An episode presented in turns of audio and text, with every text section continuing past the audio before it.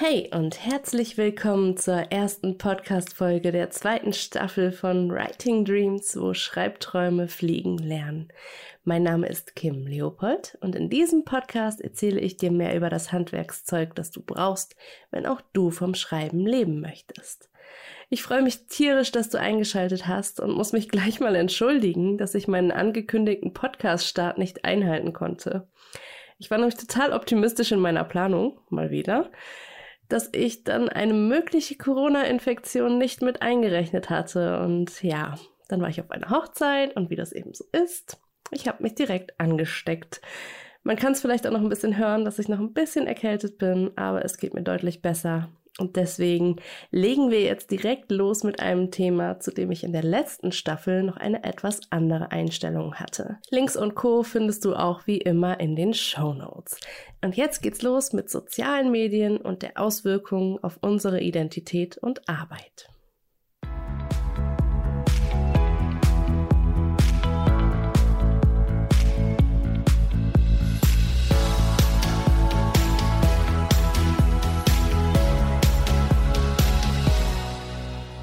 Wenn du dich noch an die Folge über Instagram erinnern kannst, wirst du sicher noch wissen, dass ich in den letzten Jahren viel Zeit und Arbeit in meine sozialen Medien investiert habe, um mich als Autorin bekannter zu machen. Angefangen habe ich damals mit Facebook, bevor ich dann noch Instagram dazu genommen habe und eine Zeit lang beides gefüttert habe.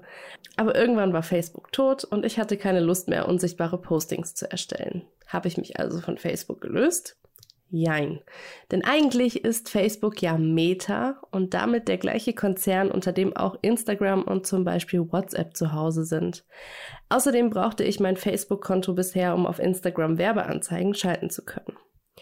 Zwischenzeitlich habe ich dann auch YouTube und TikTok für mich ausprobiert, immer unter der Prämisse, einerseits Werbung für mich zu machen, andererseits aber auch Erfahrungen zu sammeln, die ich dir in diesem Podcast weitergeben kann.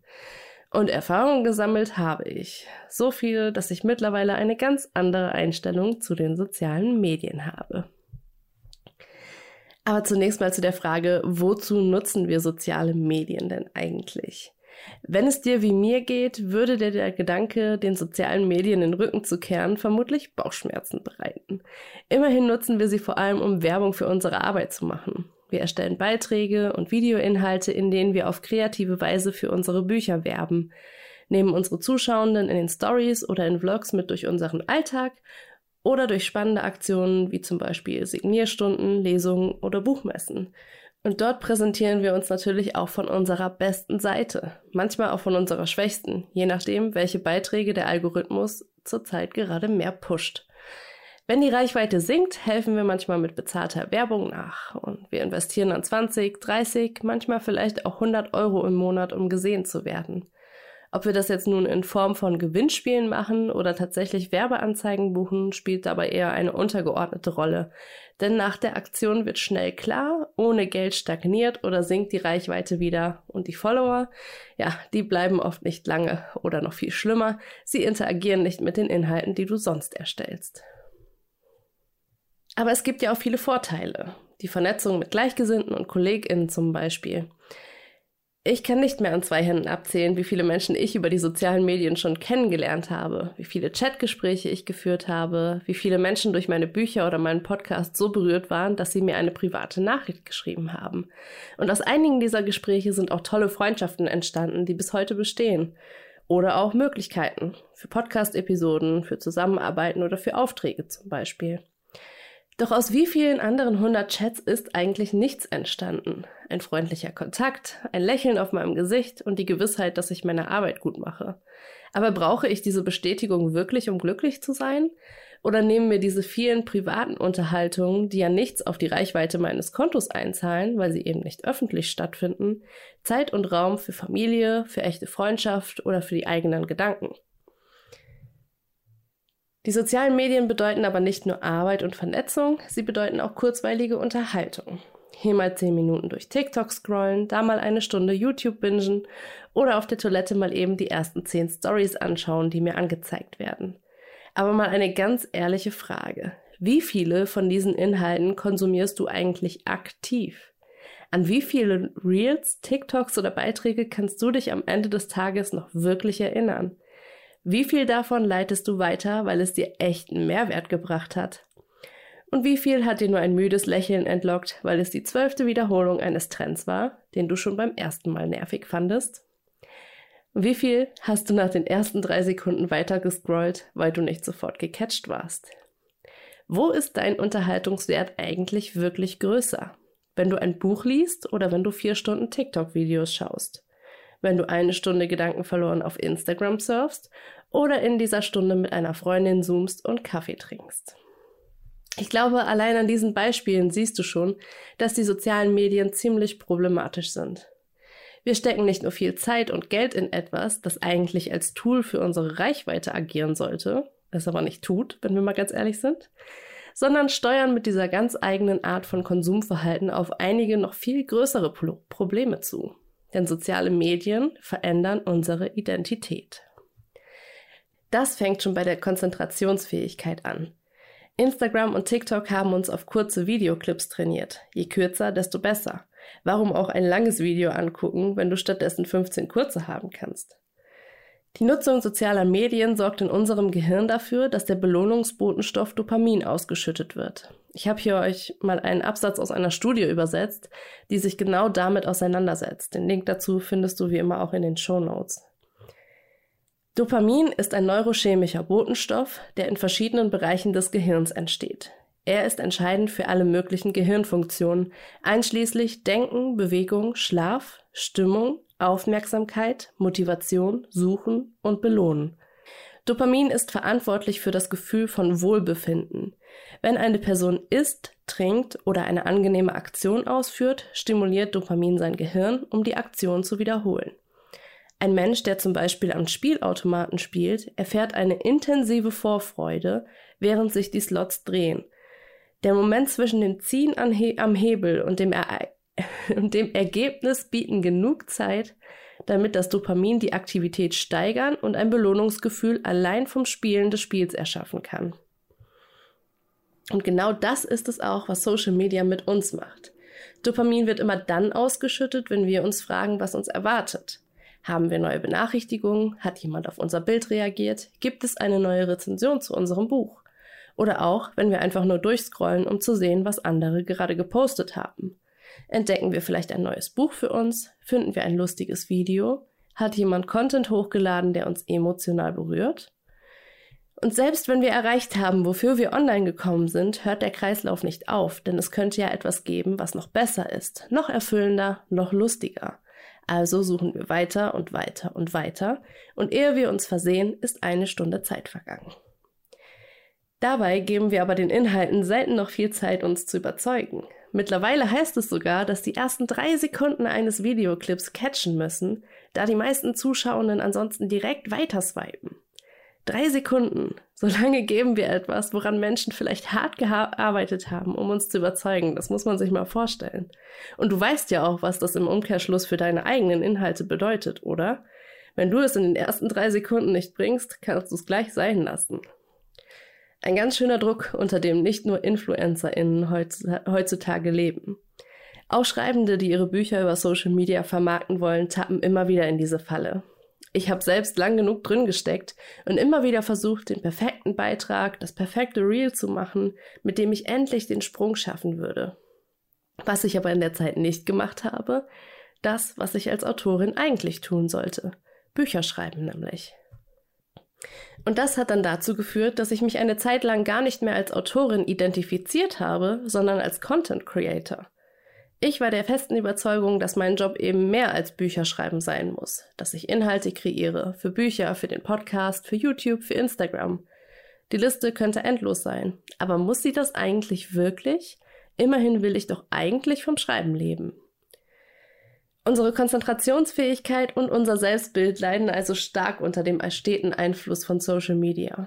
Wenn du merkst, dass du beim Schreiben immer wieder Pausen machst, dass Bücher dich langweilen, dass du nicht mehr so lange am Stück arbeiten kannst wie früher, dann ist es womöglich an der Zeit für ein Dopaminfasten. Wenn du eine Zeit lang auf Dinge verzichtest, die schnell dein Belohnungssystem aktivieren, wirst du dich bald wieder besser konzentrieren können und nicht mehr regelmäßig nach Ablenkung suchen, wenn du eigentlich arbeiten willst. Gerade wenn ich mich in der Buchbubble umschaue, sehe ich auch viele negative Emotionen. Da ist viel Eifersucht, viel Verzweiflung, viel von dem, warum die, aber ich nicht.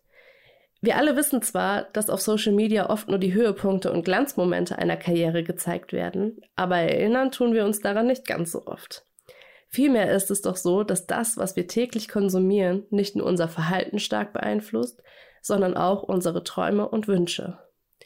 Ich habe mich jedenfalls schon oft bei dem Gedanken, oh, das würde ich jetzt auch gern für mich haben, erwischt.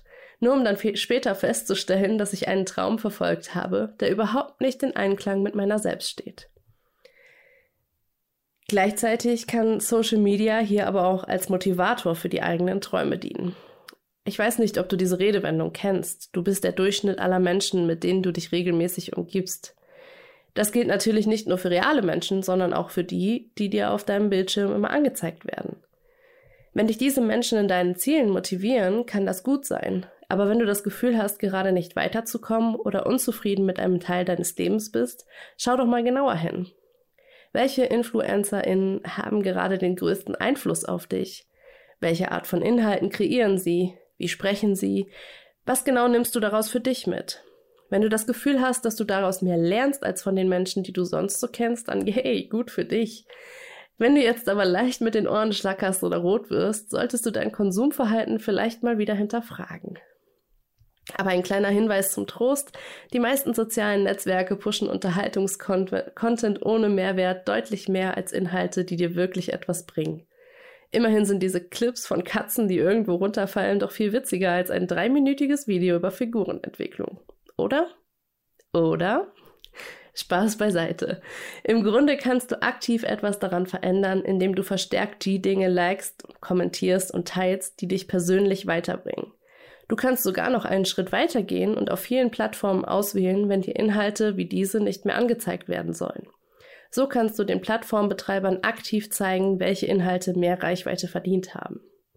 Ein weiterer Punkt, über den ich kurz sprechen möchte, ist der Einfluss der sozialen Medien auf unser Konsumverhalten. Ich bin mir zwar sicher, dass du dir darüber im Klaren bist, immerhin nutzt du das ja auch schließlich für deine eigene Arbeit. Du versuchst ja schließlich Inhalte zu dir und deinen Büchern zu produzieren, mit denen du deine Zuschauenden dann zum Kauf bewegen möchtest. Also du willst sie in ihrer Kaufentscheidung beeinflussen. Social Media kann aber weit mehr als das und ich glaube, dass wir uns oft genug gar nicht klar machen, wie groß der Einfluss auf unsere Kaufentscheidungen wirklich ist. Die Buchbubble auf Instagram ist da das perfekte Beispiel. Hier werden sehr oft Bücher hochgehypt und erlangen durch die größere Verbreitung auf Instagram dann auch deutlich mehr Verkäufe. So haben sie dann eine größere Chance auf die Bestsellerliste und damit dann eben noch mehr Verbreitung abseits der sozialen Medien. Dadurch wiederum fühlen sich dann andere Buchbloggende oft verpflichtet, diese Bücher ebenfalls zu kaufen und zu besprechen, da ihr Instagram-Account ansonsten unter Reichweitenschwund leidet. Und es werden natürlich nicht nur gehypte Bücher mehr besprochen, sondern auch deutlich mehr geliked und kommentiert. So bilden sich dann Trends heraus, die unsere Kaufentscheidungen massiv beeinflussen. Denn wann warst du zum letzten Mal in einer Buchhandlung und hast dich einfach mal nur treiben lassen? Oder Bücher mitgenommen, von denen du noch nie zuvor gehört hast? Oder noch eine bessere Frage. Wann warst du zuletzt in einer Buchhandlung, in der du auch Bücher gefunden hast, die du noch nicht auf Instagram oder TikTok gesehen hast? Ich habe nämlich das Gefühl, dass wir nicht nur in unseren Kaufentscheidungen stark beeinflusst werden, sondern auch Unternehmen immer mehr auf die Publikumslieblinge setzen und andere Bücher schon gar nicht mehr in die Regale stellen. Kaufentscheidungen können aber auch viel undurchsichtiger beeinflusst werden. Überleg mal, wie viele InfluencerInnen zum Beispiel Elektronik einer bestimmten Marke nutzen und das in ihren Videos und Fotos zeigen. Schau dir mal die Girlboss-Videos auf YouTube und Co. an und vergleich sie mit deinem Zuhause oder dem Wunsch danach, wie dein Zuhause aussehen soll. Denk mal drüber nach, welche Sachen deine liebsten InfluencerInnen regelmäßig in die Kamera halten und was du davon bereits besitzt oder was auf deiner Wunschliste stehst. Wie beeinflussbar bist du eigentlich? Und wie viel davon bist eigentlich noch du? Also wirklich du? Und wie viel davon ist ein Selbstbild, das sich über Monate und Jahre hinweg über dein wahres Ich gestülpt hat? Und nun die Masterfrage. Wie viel personalisierte Werbung bekommst du eigentlich auf deine Social Media Persona zugeschnitten? Wie oft erschreckst du dich über Werbeanzeigen, die scheinbar ganz genau wissen, worüber du gerade noch nachgedacht oder geredet hast? Und wie oft hast du schon drüber nachgedacht, welche Daten du von dir eigentlich preisgibst? Wenn du Werbeanzeigen schaltest, wirst du dich mit dem Thema vielleicht schon mal auseinandergesetzt haben, denn dafür musst du ja eine Zielgruppe bestimmen. Ganz grundlegend sind das das Alter, das Geschlecht und der Wohnort deiner Zielgruppe. Du kannst aber auch Interessen festlegen, Aufenthaltsorte wie zum Beispiel Einkaufszentren oder Feriengegenden, den Einkommensstatus, das Endgerät, auf dem Inhalte konsumiert werden, also ob deine zu bewerbende Zielgruppe eher Apple oder Android bzw. Windows nutzt, oder die Seiten, denen deine zu bewerbende Zielgruppe bereits folgt. Bei der Recherche für diesen Podcast habe ich herausgefunden, dass seit Januar ein paar Auswahlmöglichkeiten bei den Meta-Werbeanzeigen eingeschränkt wurden. Das betraf sensible Daten wie zum Beispiel die sexuelle Orientierung, Gesundheitsdetails und die religiöse, soziale und politische Einstellung der zu bewerbenden Zielgruppe. Nichtsdestotrotz hat Meta Zugriff auf solche Daten über seine Nutzerinnen und hat in der Vergangenheit auch nicht gezögert, diese an Werbetreibende zu verkaufen. Und das führt mich unweigerlich zu der Frage, möchtest du das als Unternehmerin weiter unterstützen? Kleiner Disclaimer, ich verurteile dich nicht, wenn du die Möglichkeiten des Meta-Konzerts weiterhin für deine Arbeit nutzen möchtest. Versteht das bitte nicht falsch. Ich persönlich trage den Gedanken, mich davon zu lösen, schon seit einigen Monaten mit mir herum und traue mich trotzdem immer noch nicht, alle Brücken hinter mir abzubrechen. Mit dieser Podcast-Episode möchte ich eigentlich nur erreichen, dass du dich selbst immer wieder hinterfragst und Entscheidungen für dein Business triffst, hinter denen du auch aus vollem Herzen stehen kannst. Persönlich habe ich für mich entschieden, keine Werbeanzeigen mehr zu schalten und für den Podcast auch bald keine sozialen Medien mehr zu nutzen. Also hier auch nochmal ein kleiner Hinweis in eigener Sache. Wenn du auf dem Laufenden bleiben möchtest, solltest du unbedingt den Podcast und den Newsletter abonnieren. Zum Newsletter anmelden kannst du dich auf meiner neuen Website www.writingdreams-podcast.de. Ich schicke dann einmal im Monat eine Mail mit allen neuen Episoden und Artikeln sowie Inhalten anderer AutorInnen herum die mir weitergeholfen haben. Ja, du siehst jetzt, dass die sozialen Medien einen starken Einfluss auf unsere Identität haben und ich könnte die Liste vermutlich ewig fortsetzen, aber ich möchte auch noch darüber sprechen, wie unsere Identität das Schreiben eigentlich beeinflusst. Aber zunächst mal, was bedeutet Identität eigentlich? Die Identität ist laut Wikipedia, ich weiß, man soll Wikipedia eigentlich nicht zitieren, aber ich glaube, für unsere Zwecke ist das vollkommen in Ordnung. Uh, die Identität ist laut Wikipedia die Gesamtheit aller Eigenschaften und Eigentümlichkeiten, die einen Menschen kennzeichnen und ihn von anderen Menschen unterscheiden. Das betrifft also nicht nur dein Äußeres, deinen Fingerabdruck oder deine DNA, sondern auch deine Charaktereigenschaften, Vorlieben, Hobbys und Co. Wenn du nun aber viel Zeit auf Instagram und TikTok verbringst, gleichen sich manche dieser Eigenschaften an die Dinge an, die zurzeit im Trend sind. Manches davon ist offensichtlich, ein neues Hobby zum Beispiel, das du über Social Media entdeckt hast. Bei mir waren das zum Beispiel Rollschuhe und dreimal darfst du raten, wo meine Rollschuhe gerade rumliegen. Aber anderes passiert auf unsichtbarer Ebene und formt unsere Identität manchmal unerkannt vor unseren eigenen Augen mit. Ich rede dabei zum Beispiel von Meinungsmache. Wo die sozialen Medien ohne Zweifel gut dafür sind, Missstände in den Blick der Öffentlichkeit zu schieben, können sie auch gezielt zur Meinungsmache missbraucht werden. Wenn du über Monate und Jahre hinweg immer wieder Beiträge über ein bestimmtes Thema liest, die aus einem sehr bestimmten Blickwinkel geschrieben sind, nimmst du diesen Blickwinkel irgendwann selbst an. Ein gutes Beispiel dafür ist weißer Feminismus. Ich habe vor kurzem ein Buch über eine aktivistische Feministin geschrieben. Für The Fire in Your Heart habe ich viel zum Thema recherchiert und einiges dazugelernt. Aber als ich dann kurz nach der Veröffentlichung Hood Feminism von Mickey Kendall angefangen habe, ist mir klar geworden, dass sich meine Art von Feminismus bisher auf eine ganz bestimmte Gruppe an Frauen beschränkt hat. Auf weiße Frauen nämlich, die sowieso schon Privilegien genießen. Feminismus hat zwar auch etwas mit Chancengleichheit im Job zu tun, aber viel mehr noch sollte es zunächst einmal darum gehen, gleiche Bedingungen für alle Frauen zu schaffen. Und mit gleichen Bedingungen ist dann sowas gemeint wie der Zugang zu Nahrung und Sanitäranlagen, eine Grundversorgung mit Hygieneartikeln, Zugang zu ärztlicher Hilfe und Schutz bzw. Sicherheit einfach für alle Menschen, unabhängig von Herkunft, Geschlecht und Religion. Über Social Media habe ich persönlich darüber alle echt kaum etwas erfahren, denn mir werden natürlich mit Vorliebe die Dinge angezeigt, die ich sowieso schon verfolgt habe. Und die waren leider überwiegend weiß geprägt und haben sich so natürlich dann auch in meine Identität geschlichen. Das Ganze passiert aber nicht nur auf aktivistischer oder politischer Ebene, sondern auch im vermeintlich privaten. Wir verfolgen Trends und eignen sie uns an, je häufiger wir sie sehen. Wir finden jemanden gut und folgen ihm, schauen seine Videos wieder und wieder an, bis wir uns dabei ertappen, uns dessen Sprache anzueignen. Wir sind der Durchschnitt dessen, was wir konsumieren.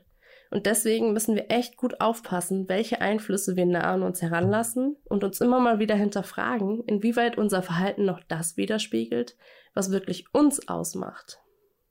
Ich glaube, du stimmst mir zu, wenn ich sage, dass unsere Erfahrungen und unser Selbstbild das prägen, was wir schreiben.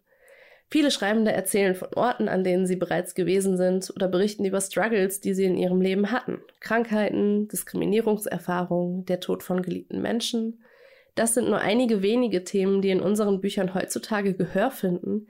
Und zunächst einmal hört sich das ja auch nicht danach an, als würden diese Themen besonders durch die sozialen Medien geprägt sein. Was ist aber mit der Entwicklung unserer Figuren?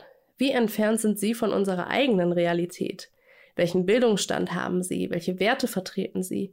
Welche ästhetischen Vibes verfolgen sie in ihrem privaten Leben? Mir persönlich ist aufgefallen, dass ich eine Vorliebe für Figuren habe, die erfolgreich selbstständig sind und was mit Medien machen, in Anführungsstrichen. Ob das nun in meiner neuen Reihe eben InfluencerInnen wie Holly oder Pax sind oder aus der How to Be Happy Reihe mein Stargeiger, der auch auf YouTube und Co. unterwegs ist. Da ist schon ein gemeinsamer Nenner, der sich mit den Inhalten deckt, die ich persönlich gerne in den sozialen Medien konsumiere. Die haben auch alle ähnliche Werte wie ich. Viele von ihnen essen zum Beispiel vegetarisch oder sogar vegan, nutzen Elektroautos oder fahren mit dem Fahrrad zur Arbeit und lesen zum Beispiel die Bücher, die auch ich lese. Die Frage, die ich mir dabei stelle, wie wären meine Figuren, wenn ich keine sozialen, sozialen Medien mehr nutzen würde? Würden sie sich dann deutlich mehr von mir unterscheiden? Würden mir dann neue Ideen aus anderen Inspirationsquellen kommen, die cooler, krasser, anders wären?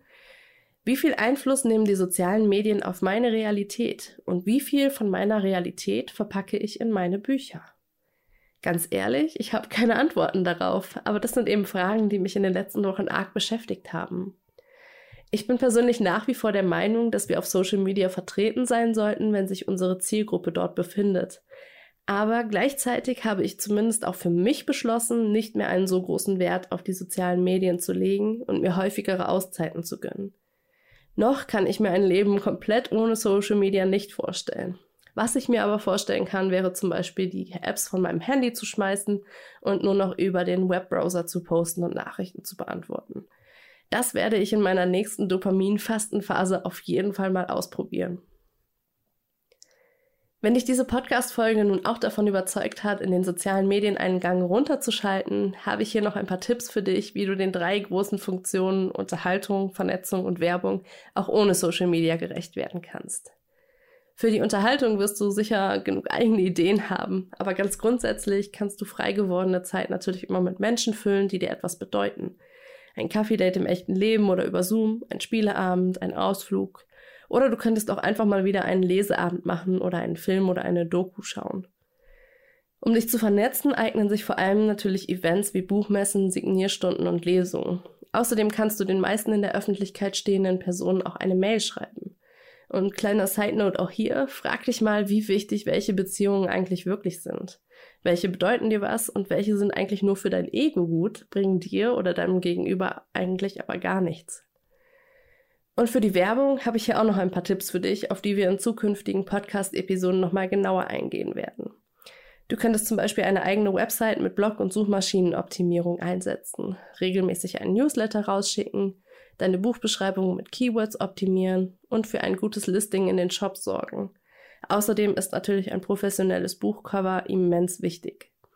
Wenn du ein bisschen mehr Geld in die Hand nehmen möchtest, würde ich dir zum Beispiel auch empfehlen, Amazon Ads für deine Self-Publishing-Titel zu buchen. Außerdem kannst du natürlich mit Zeitschriften oder Online-Magazinen zusammenarbeiten oder es mal mit Google-Werbung ausprobieren. Am Ende des Tages ist es wichtig, dass du dich authentisch fühlst.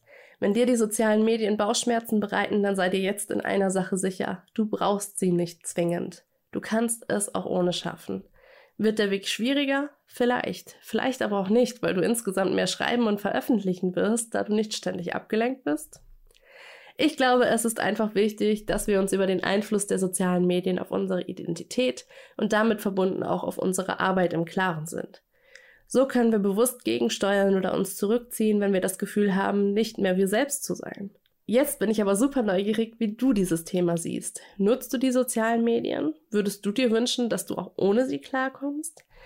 Wenn du mitdiskutieren möchtest, schau schnell auf www.writingdreams-podcast.de vorbei und hinterlass einen Kommentar zur Episode. Ich würde mich freuen, dort von dir zu lesen.